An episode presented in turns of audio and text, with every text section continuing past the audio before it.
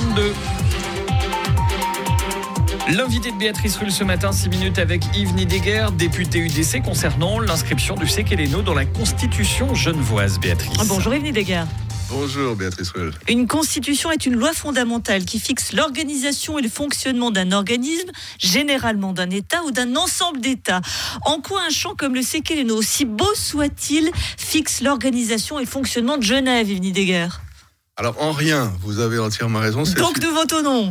Votons oui, parce qu'en temps ordinaire, personne n'aurait eu cette idée très genevoise d'inscrire deux couplets d'un chant patriotique si beau fut-il en franco-provençal de surcroît, dans un texte constitutionnel. Vous avez absolument raison. C'est le résultat d'un ping-pong genevois entre un député socialiste qui voulait réécrire le, le Séquiléno, qu'il trouvait pas assez laïque et trop guerrier, et qui s'est vu répondre par un député UDC, euh, c'est Floret, eh ben, si c'est comme ça, on le met dans la Constitution. Et il se trouve que le Parlement a suivi, je pense que le peuple suivra. En temps ordinaire, on ferait pas un truc pareil, mais en époque de décadence woke, je crois que c'est salutaire. Alors juste, je vais vous reprendre, c'est pas qu'il voulait le réécrire, il posait tout simplement la question de se dire, euh, bah, est-ce qu'on peut pas ouvrir le débat euh, sur le Sekeleno, qui est un chant très guerrier, qui a une place euh, où la religion est très importante alors qu'on a une république laïque?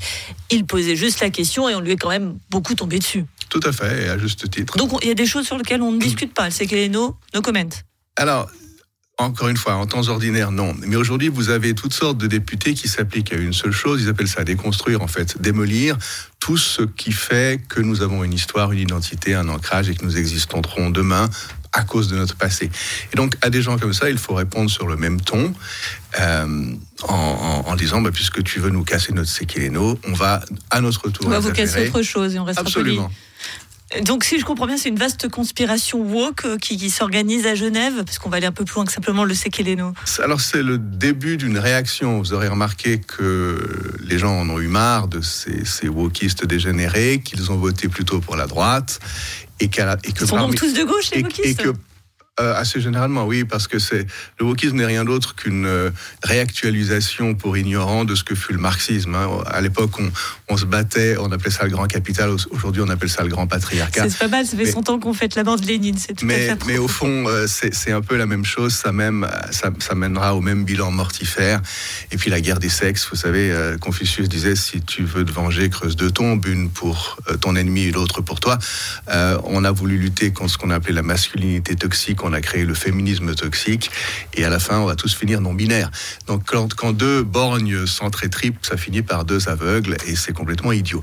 Pour en venir au Sekeleno, l'idée est de véritablement dire, on en a marre de, cette face, de ces dictates de gauche écervelés, et nous tenons à notre passé parce que nous voulons avoir un futur, et c'est ça, je crois, que diront les jeunes voix le 3 mars. Et si jamais les jeunes voix euh, disent non, qu'est-ce que vous faites? Vous quittez le canton?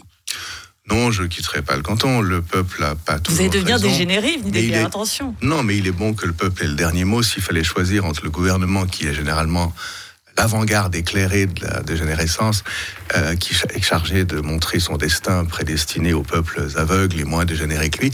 Je, pense, je préfère que le peuple ait le dernier mot, quelle que soit la solution que le peuple choisisse. Mais dites-moi, alors à 7h35, vous nous, euh, vous nous dépeignez une, un monde pour les jeunes voix qui est fort sympathique. On va tous euh, finir dégénérés. Pas, que pour les jeunes voix. Il est dans l'ordre des choses que les civilisations très avancées s'autodétruisent. Hein. Vous n'entendez parler des Égyptiens, des Mayas ou d'autres encore que par les ruines qu'ils ont laissé.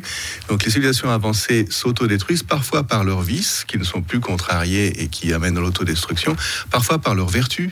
Euh, l'égalité de traitement, la liberté individuelle sont des vertus occidentales fondamentales, mais qu'on a poussé pour ne pas les avoir su les contrarier sur les points où elles dégénéraient justement, jusque dans les derniers retranchements de leur propre logique, c'est-à-dire dans la caricature.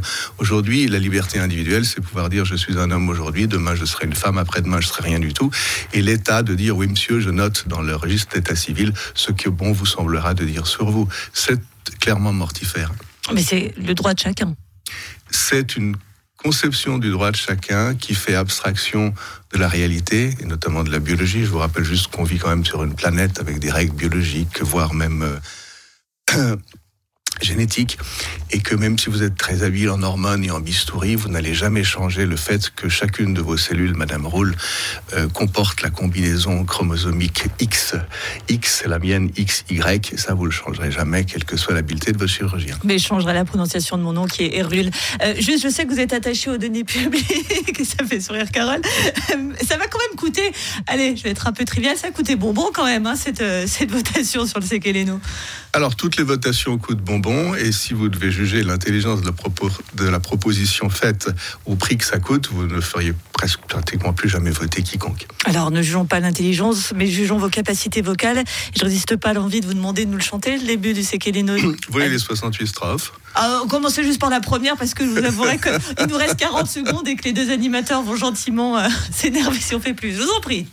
Vous voulez ça Mais bien évidemment. Vous en prenez le risque. Je prends le risque. C'est Keleno, le maître des bataillés, qui se moquait, se rit des canaillés, à ben fait vip et on descend donner, qu'il est Yves, patron des Genevois. Voilà deux, deux vilains mots, patron et Genevois. Yves Nideguerre, mesdames et messieurs, député UDC, ténor à 16h, vous pourrez retrouver peut-être Antigel qui démarre euh, incessamment sous peu. Merci d'avoir été sur Radio Lac ce matin. Et le Sekeleno, eh bien, le 3 mars, les Genevois décideront s'il faut ou pas l'inscrire dans la Constitution. Demain, nous recevons Sylvain Thébault. Tiens, je le ferai chanter également. Et je lui parlerai de sa conception de la dégénérescence. Demandez-lui le 68e alors. Pas de souci, je demanderai. Merci à vous. Une interview à retrouver en podcast et en intégralité avec le Sekeleno sur euh, radiolac.ca.